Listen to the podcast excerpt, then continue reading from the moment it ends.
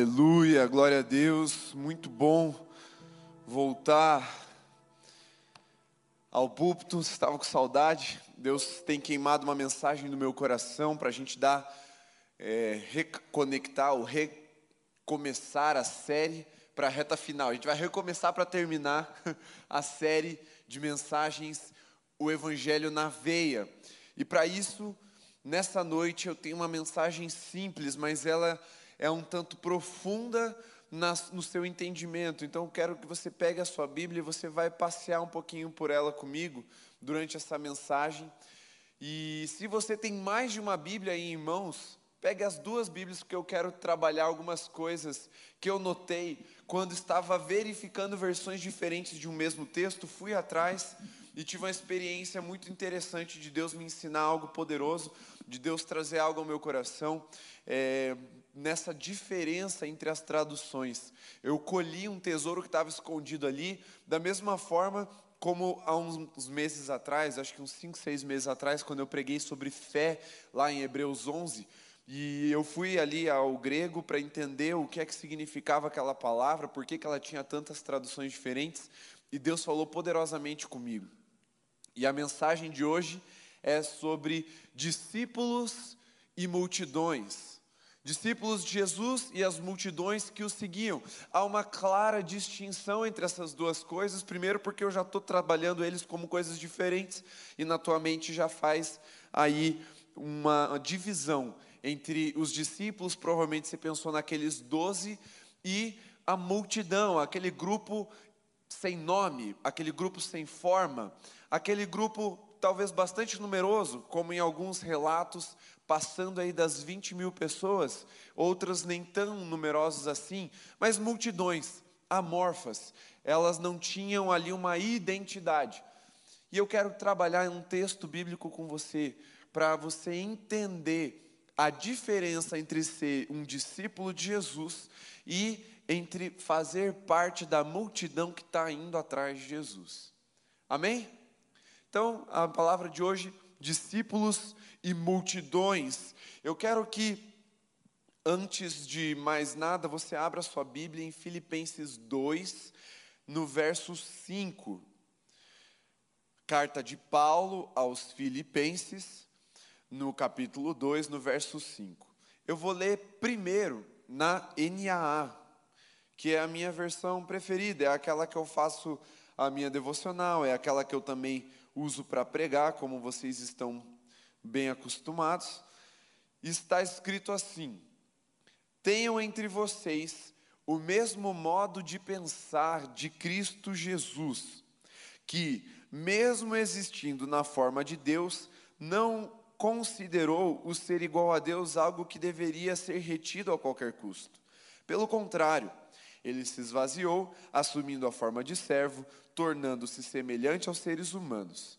E, reconhecido em figura humana, ele se humilhou, tornando-se obediente até a morte morte de cruz. Por isso também Deus o exaltou sobremaneira e lhe deu o nome que está acima de todo nome, para que ao nome de Jesus se dobre todo joelho nos céus, na terra e debaixo da terra, e toda língua confesse que Jesus Cristo é Senhor, para a glória de Deus Pai. Agora, pedi para o multimídia trocar da NA para o NVI. E aí você vai ver a diferença na primeira frase. Eu não vou ler o texto todo, só a primeira frase de novo com vocês. Está escrito assim na versão NVI: Seja a atitude de vocês a mesma de Cristo Jesus. Agora, quem aí é um pouquinho mais velho e está com a Almeida Revista e Atualizada, que é uma outra versão, você vai ler e está escrito assim. Se você tiver aí também, André, pode mudar para ARA, Almeida Revista Atualizada. Está escrito assim: Tende em vós o mesmo sentimento que houve também em Cristo Jesus. Então a NAA diz: tenham entre vocês o mesmo modo de pensar. A NVI diz: tem a mesma atitude. E a, e a Almeida Revista e Atualizada diz: tenha o mesmo sentimento. E assim, eu sou contra fazer teologia de linguística, de linguagem, Mas aqui eu fui pesquisar e entender por que cada tradutor, cada grupo de pesquisadores do grego traduziram de uma forma diferente essa palavra que está aqui usada por Paulo em Filipenses. É a mesma palavra que Paulo usa lá em Tito e em algumas outras cartas que ele envia para a igreja do seu tempo. E essa palavra é frônesis. É uma palavra grega e não interessa você gravar ela, porque não é esse o foco aqui. Mas você percebeu que ela tem três traduções distintas que parecem, na verdade de fato são, traduções com o mesmo significado, uma mesma aplicação. Quando você lê na NVI, na NAA ou na RAA, na ARA, você entende a mesma coisa. Porque ficou claro ali no resto do texto. Mas quando um homem de Deus, inspirado pelo Espírito Santo, ou buscando a orientação do Espírito Santo, escolhe uma palavra, tem um motivo. E quando vem várias palavras diferentes, é porque provavelmente a palavra ali no grego ela não tem uma, uma tradução imediata para o português. Então, do tipo logos. Logos lá em João 1 fala que no princípio era o verbo, mas existem traduções que dizem que no princípio era a palavra, porque logos no, é uma palavra que tem muitos significados possíveis, e todos eles eles estão juntos, porque não é uma palavra de tradução imediata, ela é uma tradução de significado. Da mesma forma, essa palavra que Paulo usa aqui em Filipenses 2, essa palavra chamada frônesis, ela tem um aspecto triplo. Por isso, essas três traduções são diferentes, mas elas são cooperantes. A mesma palavra significa que para você imitar Jesus, você precisa ter o mesmo modo de pensar, você precisa ter a mesma vontade ou sentimento que houve em Cristo Jesus e a mesma atitude de Jesus. Então não é que eles pensam diferente. É que cada um escolheu um aspecto dessa palavra que traz uma completude no que precisa ser a nossa imitação em relação a Jesus. Nós fomos chamados para nos distinguirmos da multidão, porque querer Jesus, muita gente quer, mesmo. Não falta multidão atrás de Jesus para encher a pança. Quando Jesus estava lá com alimento, tinha um monte de gente, pessoa querendo, um monte de gente, pessoa não, um monte de pessoas querendo esse alimento que Jesus tinha para dar. Quando Jesus operava milagres, tinha um monte de gente precisando dos milagres. Mas tem um grupo que Jesus levava com ele nos lugares difíceis e eles seguiam Jesus, não só por seguir, não só para receber o que Jesus tinha para dar, mas para imitar Jesus. E discípulo se difere da multidão por esse motivo. Discípulo segue a Jesus para imitá-lo, e multidão segue Jesus para receber o que ele pode dar. E o Evangelho, na veia, quando ele entra em nós, quando a gente incorpora a palavra de Deus que nos é ministrada para nos libertar, salvar, curar e nos redimir, ela nos torna discípulos não apenas seguidores, não apenas um número numa multidão anônima, mas nomes pelos quais Jesus nos chama, porque Ele sabe que pode contar conosco. E aí a pergunta que eu tenho para você é: você tem o desejo de imitar Jesus? Se sim, você precisa ter esse mesmo modo de pensar, essa mesma, esse mesmo sentimento e essa mesma atitude que houve em Cristo Jesus.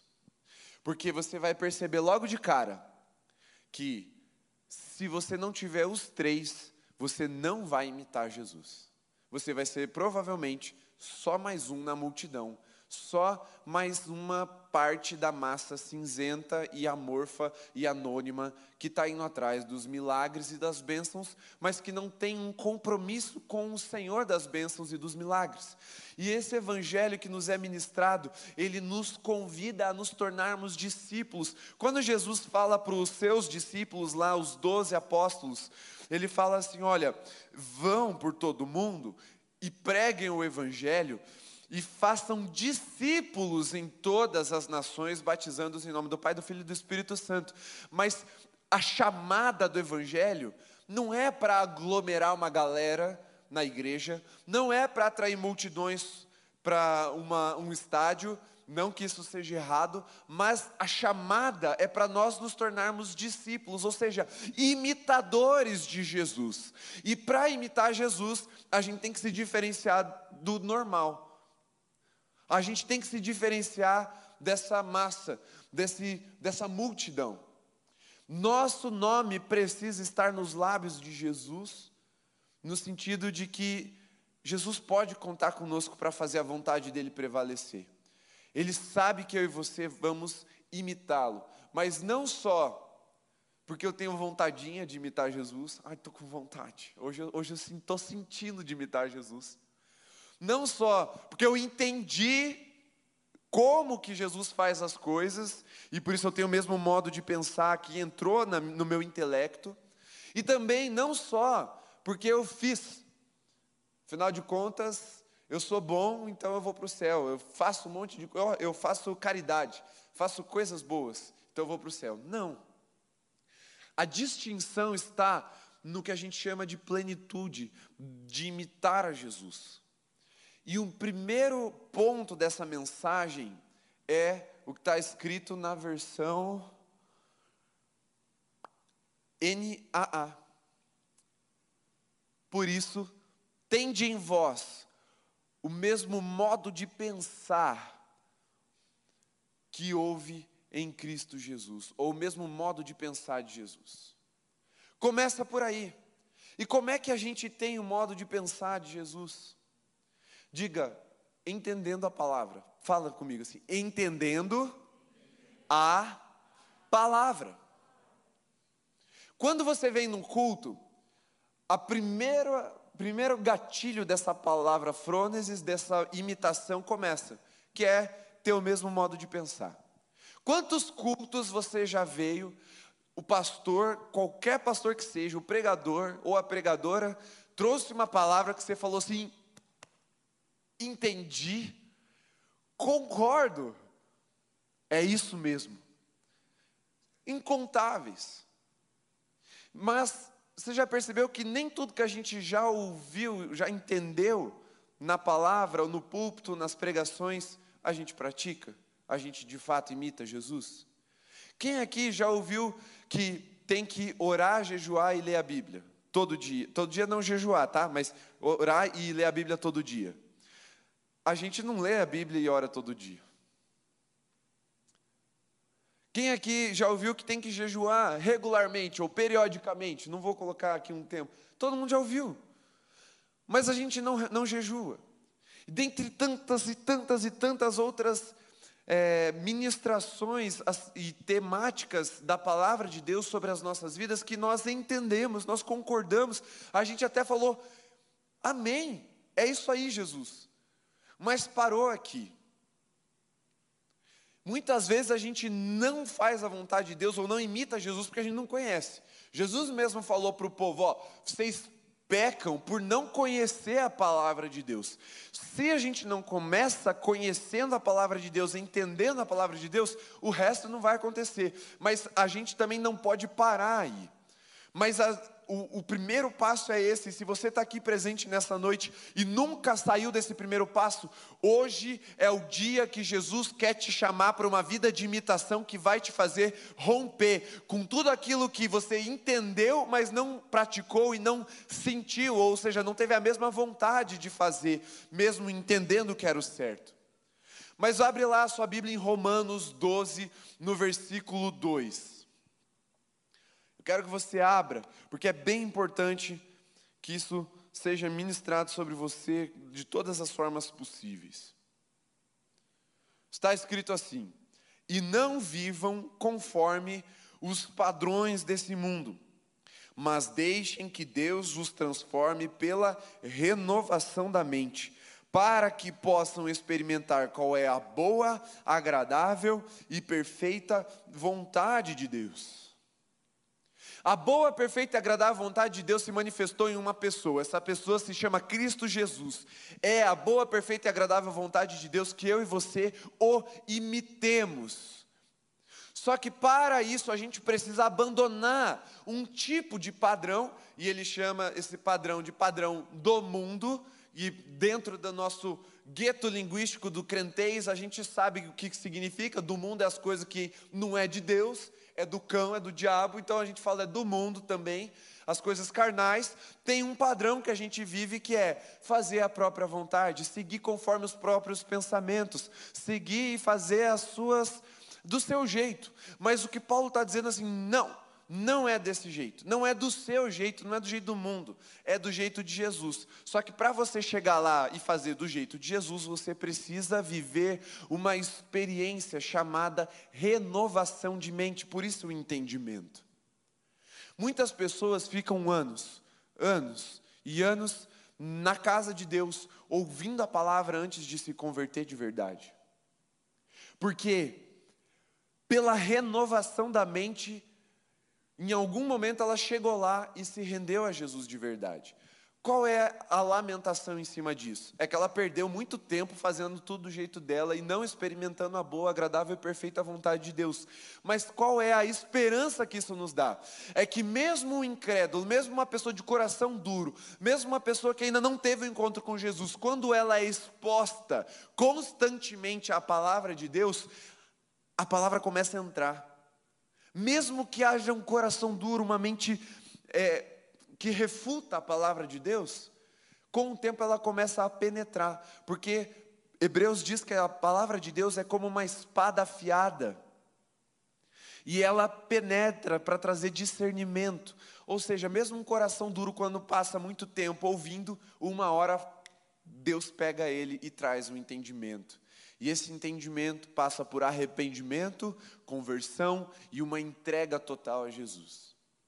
Mas se a gente quer imitar Jesus, a gente não pode só entender, mesmo que esse seja o primeiro passo. E só para te dar mais alguns exemplos sobre isso.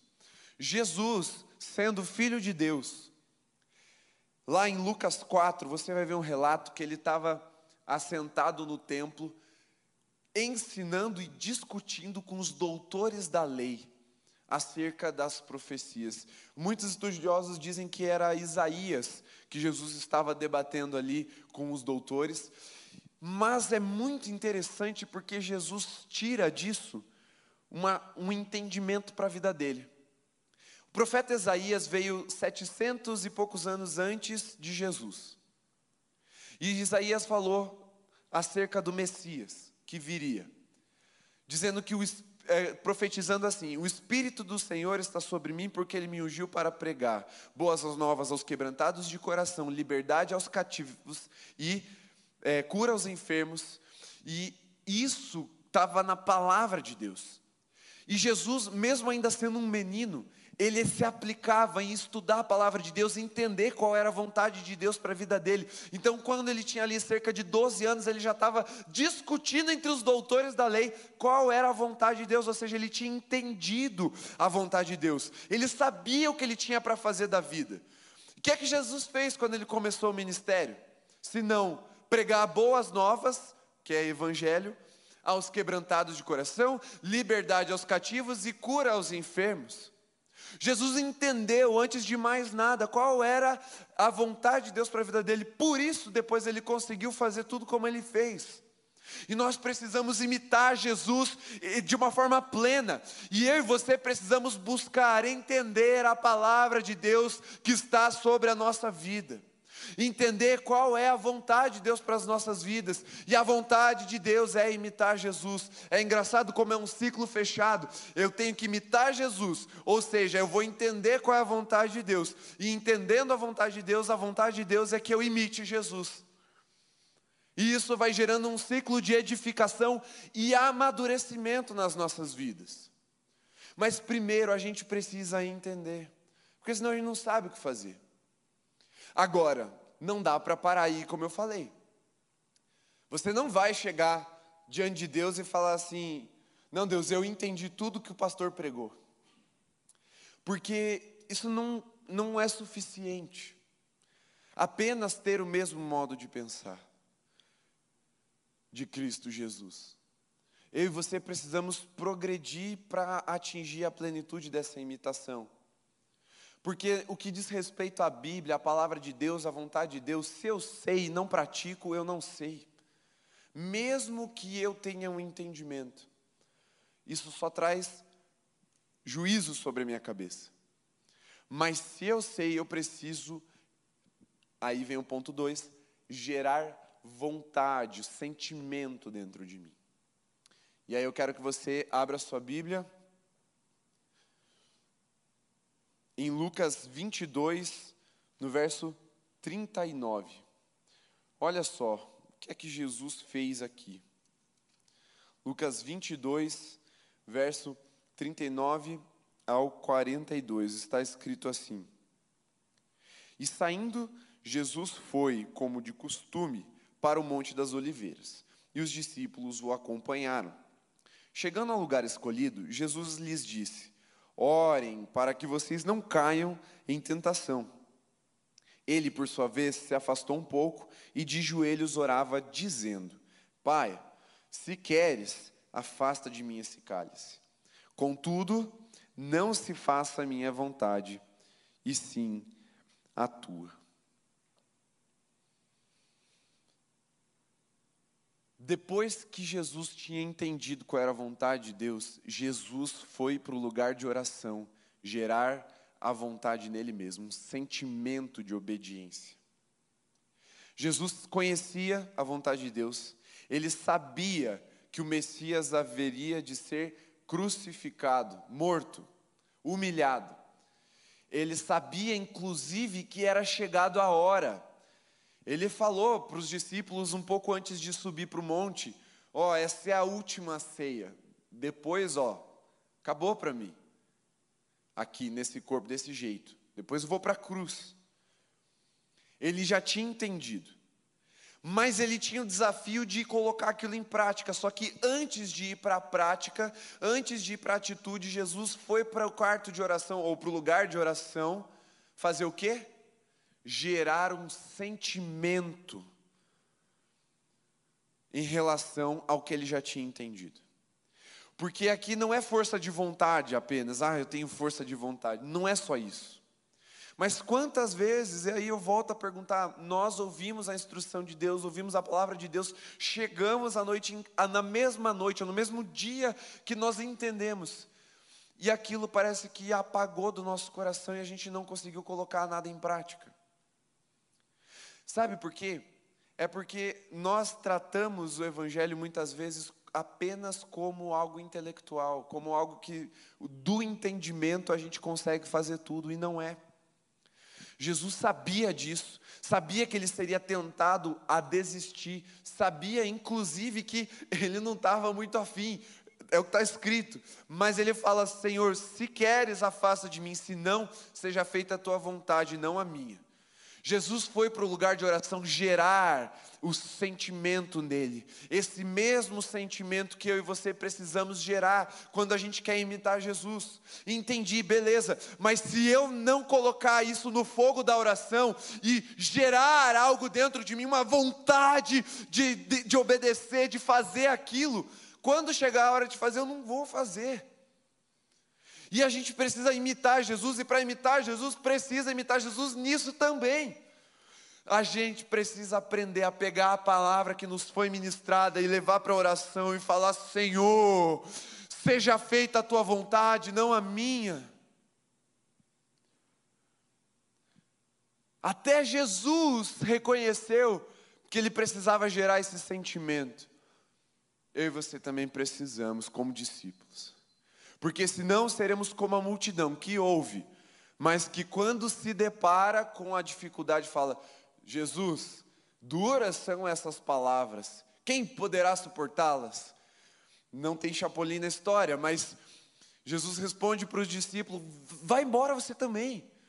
Porque a multidão tinha ido embora quando Jesus começou a pregar uma parte difícil do Evangelho.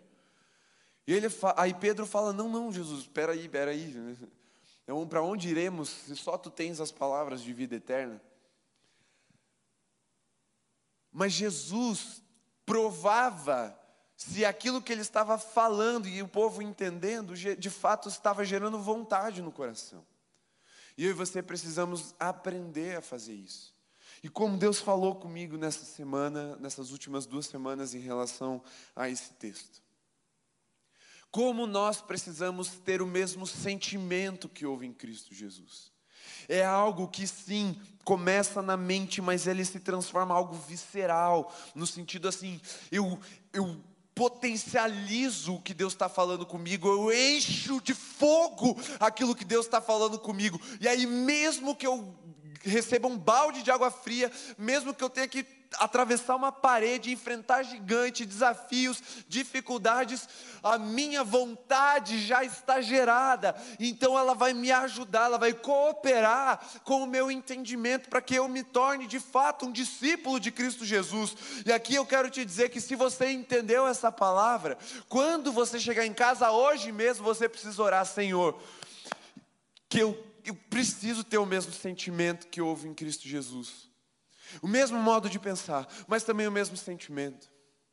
Porque não é fácil, quer dizer, é muito fácil, não é difícil convencer, por exemplo, os homens dessa geração de que pornografia é pecado. Agora é muito difícil tirar eles da pornografia.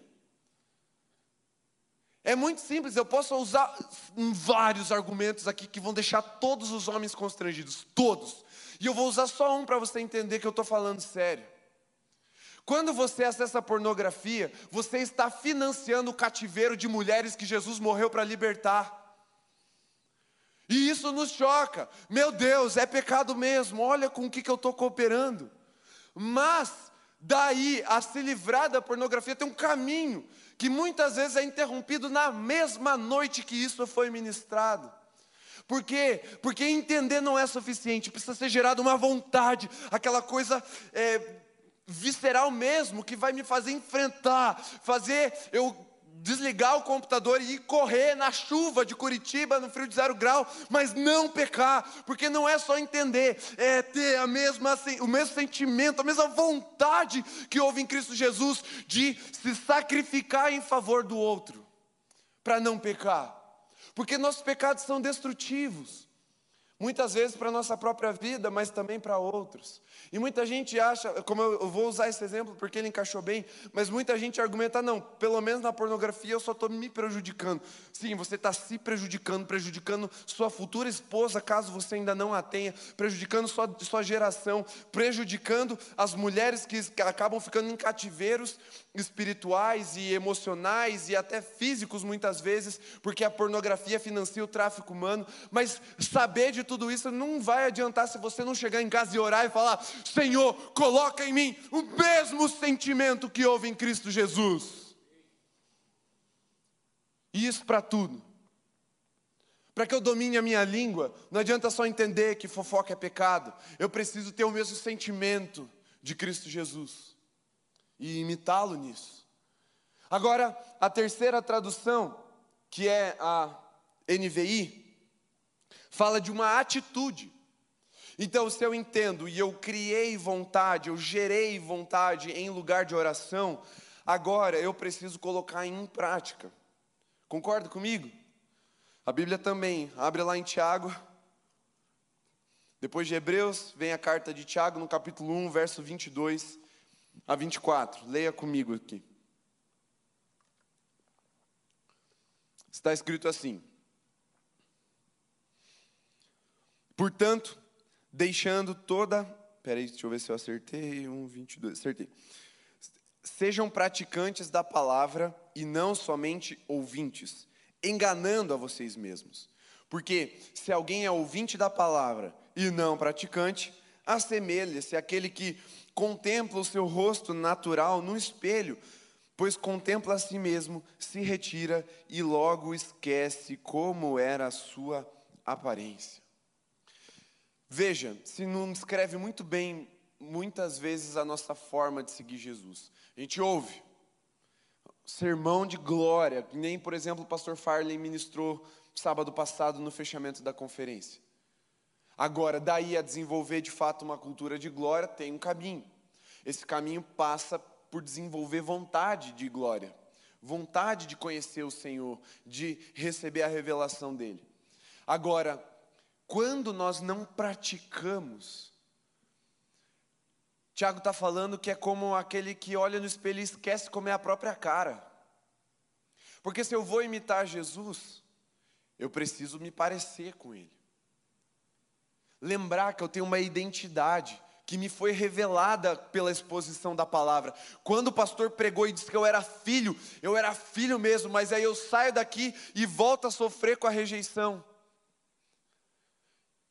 Quando o pastor falou que eu era livre, eu saí daqui entendendo que eu era livre. Eu saí daqui, mas eu não coloquei na, pra, em oração para que isso se tornasse uma vontade. E aí no dia seguinte eu já estava lá de volta no meu cativeiro. E não existe esse negócio de crente não praticante, não pode existir. Na verdade, existe, o nome disso é multidão, é uma coisa bizarra, sem vontade, sem atitude, muitas vezes só ouvidos, nem entendimento ela tem, mas eu e você fomos chamados para sermos discípulos de Jesus e imitá-lo na plenitude do seu ser, portanto, tende em vós o mesmo modo de pensar, tende em vós o mesmo sentimento, mas também tenham a mesma atitude de Cristo Jesus. E discípulo é isso. Pensa, sente e faz como Jesus. E nós precisamos disso. Nós precisamos muito disso. Porque eu sei que tem gente aqui que já entendeu. Eu sei que tem gente aqui que quer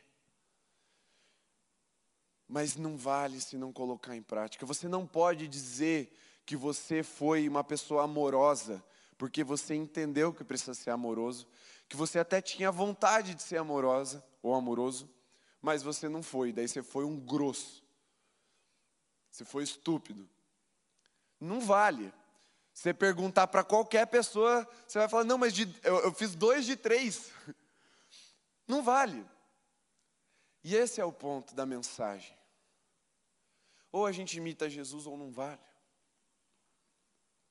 Ou não vale. A gente precisa se olhar no espelho e continuar lembrando da imagem que Cristo nos revelou pela Sua palavra. O espelho é o símbolo da palavra de Deus. Quando a gente olha para a Bíblia, ela mostra quem nós somos. Primeiro, pecadores, merecedores do inferno, mas ela mostra que em Jesus nós fomos redimidos, lavados para viver a boa, agradável e perfeita vontade de Deus, mas precisa de renovação da mente, precisa de transformação ou de geração de vontade e também precisa de atitude. Ah, mas eu queria muito, mas não deu, não valeu. Não, mas eu entendi, eu preciso ser um discípulo de Jesus. Eu, eu até quero, mas não rolou, não valeu. Abre, abre não, só vira uma página se a sua Bíblia é pequenininha, senão na mesma página mesmo, Tiago 2, versículo 17. Está escrito assim, assim, ficou cacofônico, mas assim também é a fé. Se não tiver obras, por si só está morta. Mas alguém dirá: Você tem fé e eu tenho obras. Mostre-me essa sua fé sem obras, e eu com obras lhe mostrarei a minha fé. Beleza, você pode conhecer a Bíblia inteira, você pode entender quem é Jesus. Beleza, você pode até ter vontade, porque afinal de contas, cara, Jesus é maneiro, Jesus é fera, ok, beleza, você se apaixonou por Jesus. Você tem entendimento, você tem o um coração, mas se não praticar, não vale. A Bíblia chama isso de morte. E muitas vezes esse é o destino espiritual de quem está na multidão. Você pode pensar assim, mas pelo menos eu vou morrer de barriga cheia. É verdade. Pelo menos você vai sair saciado dos seus sentimentos, saciado é, das suas necessidades, muitas vezes, muita, é, talvez de atenção, da sua carência.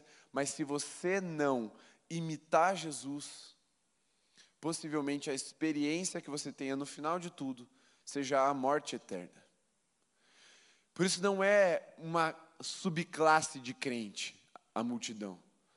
Não, tipo, discípulos são os crentes top, aqueles assim, da aristocracia espiritual de Deus, aqueles caras que nasceram com um selo angelical e eles nascem com um coral cantando, oh, não. Discípulo é crente, discípulo é cristão e não tem essa subdivisão, essa classe inferior chamada multidão. Tem fisicamente, tem sociologicamente para a gente explicar, mas de fato é esse tipo de gente que Jesus tira do meio do povo e fala: Apartai-vos de mim, vocês que praticam a iniquidade, nunca vos conheci. Por isso eu e você precisamos ser discípulos ao ponto de Jesus falar o nosso nome e poder contar conosco para fazer a obra do Pai. A gente precisa ser conhecido de Jesus, não apenas conhecê-lo. Porque o mesmo Tiago diz que conhecer, ver, ter fé, crer, até os demônios creem, mas eles vão para o inferno. Quem é filho de Jesus tem que ser discípulo, e quem é discípulo de Jesus tem que imitar Jesus na sua plenitude.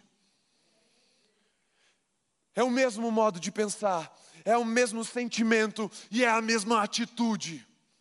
É algo integral. Por isso que eu não compreendo aquele tipo de crente que gosta de dividir. Ah, não, eu sou da palavra, aquele povo lá é do fogo. Tem que ser junto dos dois, porque a palavra traz o entendimento, mas é o fogo que vai gerando essa vontade no nosso coração. E aí sim as atitudes mudam, e aí sim o comportamento muda, a conduta muda e nós revelamos a Jesus. Aí sim temos a atitude de Cristo Jesus. Tem que ser completo, não adianta escolher um lado.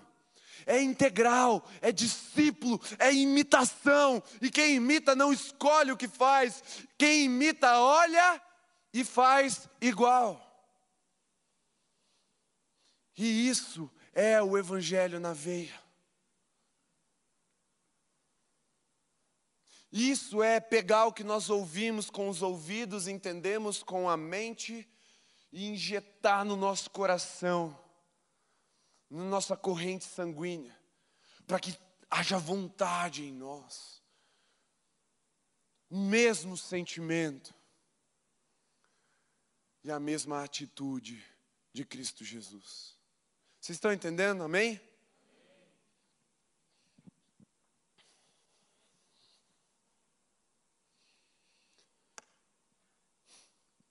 Essa é a palavra que Paulo usa em Filipenses e que nos leva a uma investigação um pouco mais minuciosa desse texto, que provavelmente você já ouviu, já viu alguém pregando, já até ouviu o Fernandinho citando na música do CD dele lá de 200 anos atrás. Você já deve ter visto mais de uma pregação sobre esse texto. Mas talvez você nunca tenha se atentado a isso.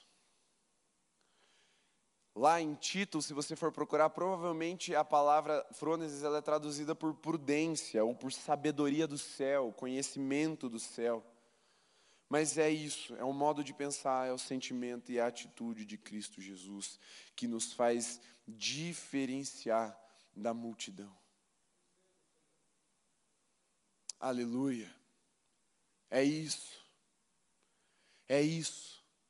É quando Jesus olhar para nós, Ele saber o teu nome, você não ser só mais uma pessoa aí sentada, mas um nome na boca de Jesus a ser chamado para imitá-lo, para fazer a obra de Deus, para fazer a vontade do Pai. As multidões, elas existem por um único motivo. Elas são confortáveis. O anonimato é confortável. O anonimato nos deixa continuar com o nosso modo de pensar, afinal de contas, é minha opinião, eu estou aqui adorando Jesus do meu jeito. Mas discipulado é custoso. Eu preciso muitas vezes deixar o meu modo, se não sempre, deixar o meu modo de fazer, de ser, de pensar, de sentir, para que haja em nós o mesmo que houve em Cristo Jesus. Mas é isso que nos leva a viver a boa, agradável e perfeita vontade de Deus. Fique em pé.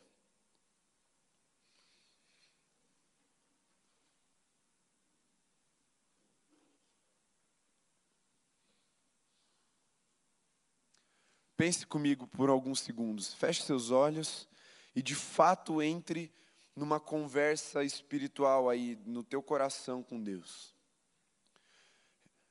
Pense quantas vezes ou o que você falou na última vez que você veio ao altar colocando algo diante de Deus, mas foi para casa e fez tudo diferente.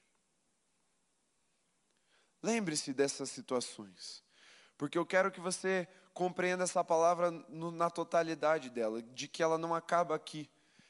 O que vai determinar se isso vai mudar a sua vida ou não é o que você vai fazer quando chegar em casa. É o que você vai fazer amanhã de manhã. É o que você vai fazer segunda-feira. Se você vai pegar o que você entendeu com a sua mente e vai gerar na sua vontade. E gerando na sua vontade, você vai de fato ter uma atitude correspondente a isso que você entendeu da palavra de Deus. Por isso que a gente fala tanto sobre oração. Por isso que a gente fala tanto sobre ler a Bíblia. É porque a gente não ora, é porque a gente não lê.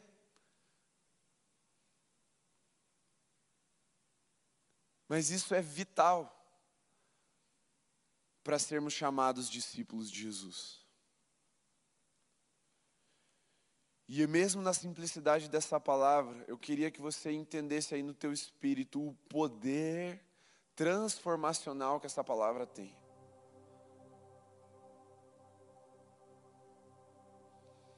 A sua vida pode mudar da água para o vinho hoje.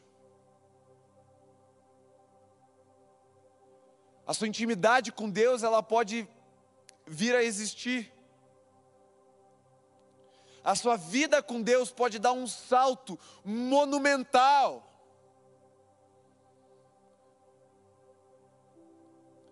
A boa, agradável e perfeita vontade de Deus pode se tornar acessível a você. E essa é uma palavra para quem já ouviu o Evangelho, para quem está ouvindo pela primeira vez, talvez você esteja tendo um privilégio absurdo de começar do jeito correto. Não para ser só mais um aí na multidão, mas para ser um discípulo, para se aproximar de Jesus até que o seu nome seja citado por ele.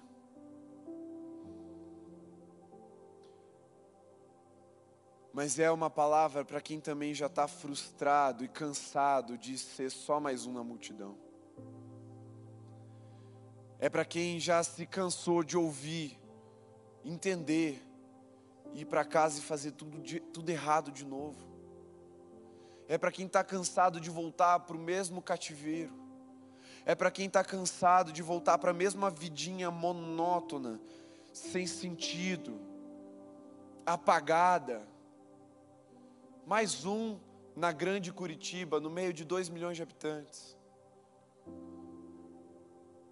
é para quem gostaria de ter seu nome nos lábios de Jesus e ser chamado para perto, para bem perto de Jesus.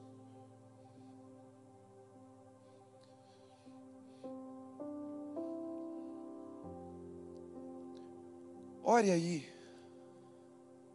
O que é que você precisa confessar? Fale para o seu Deus, Ele te ouve. Fala.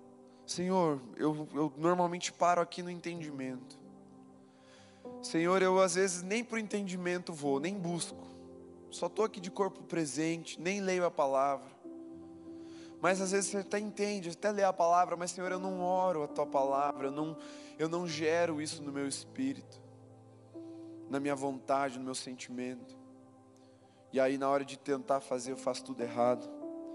Ou talvez você está quase lá, falta só pôr em prática, porque você já é um crente esclarecido, você já é um crente apaixonado, agora você precisa virar um crente de fato e de direito, por imitação daquele que é perfeito.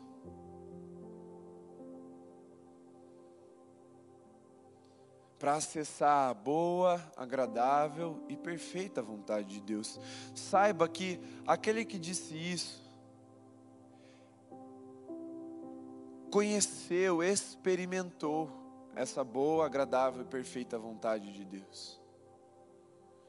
Eu sei que talvez haja um medo no seu coração de diante dessa decisão tão importante de sair da massa e se tornar um discípulo, é que você vai ter que deixar para trás muitas coisas da sua vida que tem um potencial prazeroso, que são coisas que você gosta, que é melhor, que você acha que é melhor que a do seu, de ser do seu jeito. É por isso que a fé cristã, por mais racional, completa, coesa, linda, poética, perfeita, lógica que ela seja, e ela é, Oh, Deus sabe como ela é. Ela não começa com esse entendimento pleno, ela começa com um passo de fé. Um eu confio em ti, Senhor.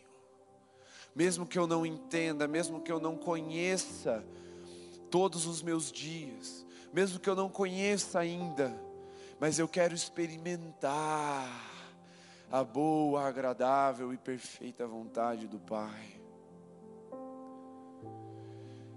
Essa é uma noite de decisão, talvez semelhante àquela que você decidiu por Jesus.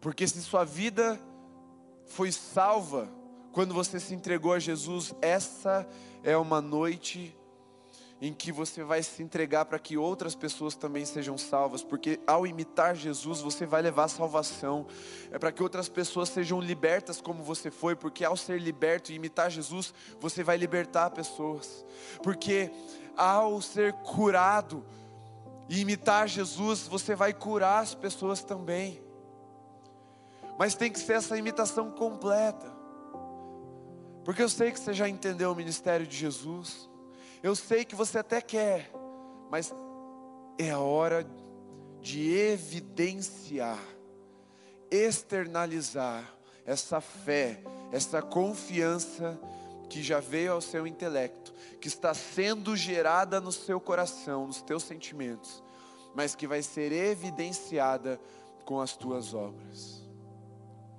Se você quer tomar essa decisão nessa noite, deixa o seu lugar e vem aqui à frente e se coloque de joelhos aos pés de Jesus. Porque quem está longe pode até ficar em pé, quem está longe pode até ficar sentado, mas quem chega perto, se coloca de joelhos ou se assenta no chão aos pés de Jesus, para ouvir dele para chegar perto ao ponto de poder imitá-lo, de conhecê-lo e ser conhecido por ele. Essa é uma decisão que vai transformar a sua vida para que você experimente a boa, agradável e perfeita vontade de Deus. Se você é salvo, glória a Deus por isso, Jesus é bom. É bom porque Ele entende as nossas mazelas, mas Ele não nos deixa ficar confortáveis nelas. Então, se é o teu jeito que está te impedindo de viver o que Jesus tem para você, deixa o teu jeito aí no teu lugar e vem até aqui à frente, se coloque de joelhos diante de Jesus, porque Ele quer que você o imite, Ele quer que você viva a plenitude dessa vontade.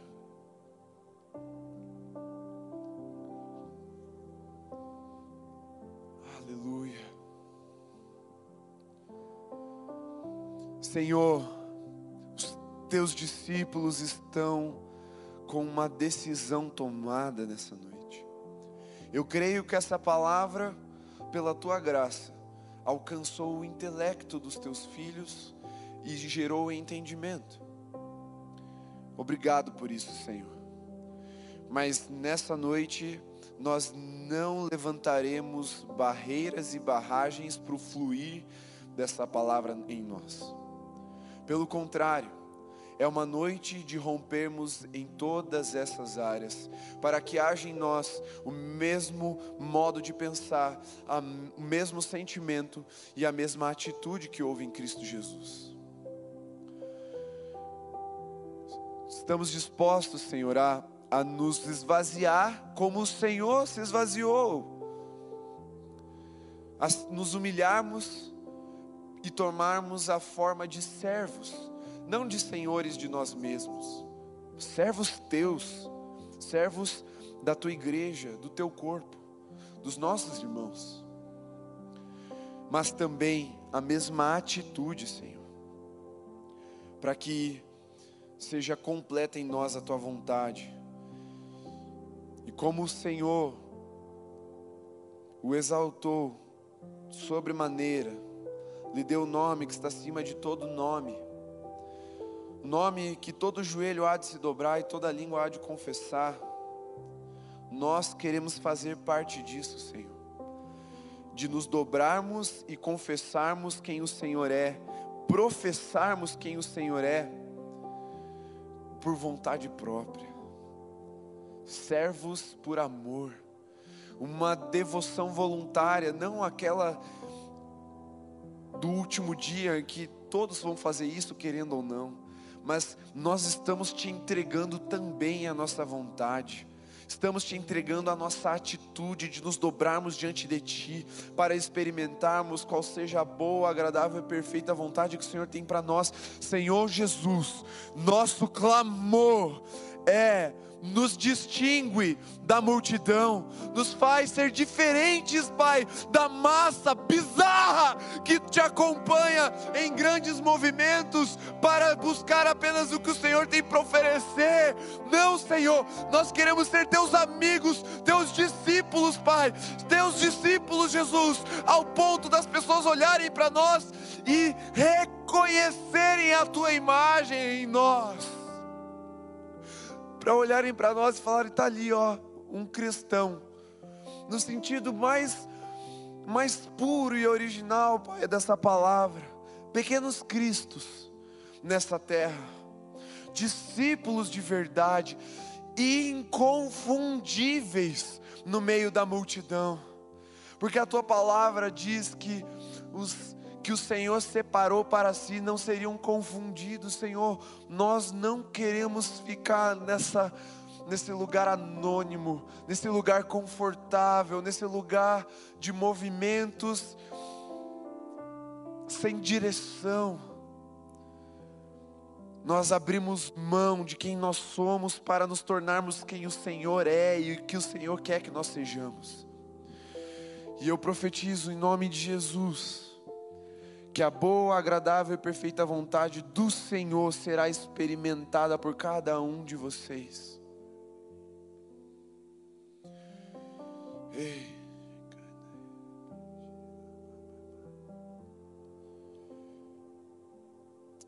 Senhor, dá essa experiência, testemunho mesmo. Aqueles que têm a tua palavra escrita na mente marcada no coração, mas que com as atitudes, Senhor, escreva a tua palavra por onde eles forem, para que as pessoas os leiam, e ao lerem as atitudes dos teus filhos, elas encontrem Jesus. Faz isso em nós, em nome de Jesus. Amém. Aleluia.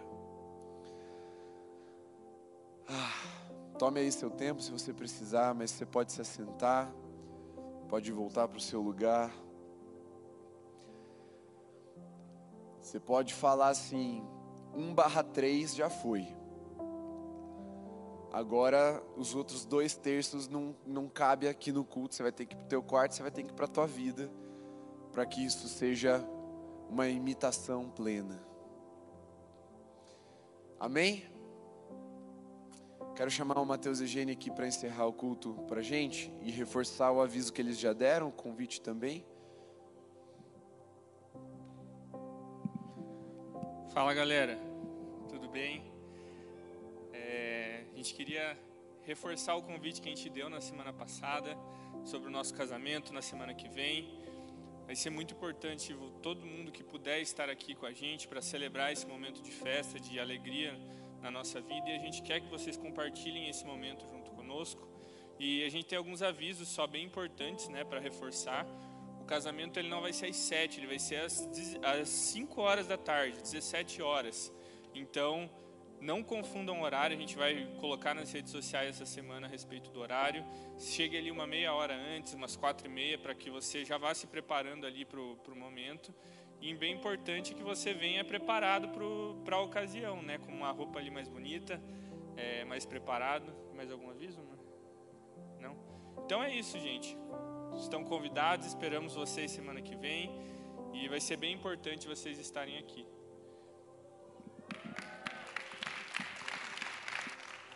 Como vocês viram na, na conferência, quem aqui teve no casamento do Tiago? Levanta a mão só para ver, ó, a maioria de vocês. Como vocês viram, nossos casamentos aqui, eles são meio diferentes, né? E é tudo para a glória de Jesus. E como é num culto do Holy, é aberto. Você pode vir, pode trazer um convidado, você pode trazer inclusive seus pais, né? E olha, a experiência que nós tivemos no casamento do Ti e da Ju, o que foi? A experiência que nós tivemos foi muito interessante porque nós tivemos pessoas renovando votos, reafirmando a aliança que tinham feito. Jesus falou muito com muitas pessoas, porque foi, foi um casamento para a glória de Jesus mesmo, de todo o coração. E da mesma forma, a abertura desse casamento, essa experiência em comunidade, como ministério que nós queremos ter também ali no casamento do Mateus e da Gene, é porque a mensagem ela tem poder e famílias são restauradas. Então você pode usar isso inclusive como uma desculpa para alguém que está com o casamento meio meio murchado assim, que Jesus vai soprar uma revitalização nos casamentos, uma uma realiança, um reafirmamento de votos. E aí vocês estão convidados também põe a beca, como o Mateus falou, e vem, porque, como ele disse também, né? Ele conheceu, ou melhor, ele prestou atenção na minha irmã, que é a Jennifer, no dia do meu casamento. Então ela estava entrando de vestido, ele mirou, e aí na, na semana seguinte ele atirou. Pelo menos ele respeitou o dia do meu casamento, né? Ele podia ter aproveitado que eu estava distraído com outras coisas, mas aí ele foi resposta de Deus. Então, assim, quem sabe não é noite, ou melhor, tarde, né, de você varoar, conquistar a cremosa ou o varão valoroso. Pode ser que Deus esteja preparando algo para você. Eu creio mesmo nessas coisas e creio que Deus faz, constrói e escreve histórias extraordinárias em dias extraordinários. Então, você está convidado, chegue no horário, quatro e meia para você não entrar junto com a noiva. Se chegar às 5 horas, você vai entrar segurando o véu. Então, chega um pouquinho antes. E você vai ver que é um casamento de fato para a glória de Jesus. Pode acender as luzes, por favor? Encerramos a nossa transmissão aqui. Deus te abençoe, meu querido. Aos presentes, eu tenho só um pedido.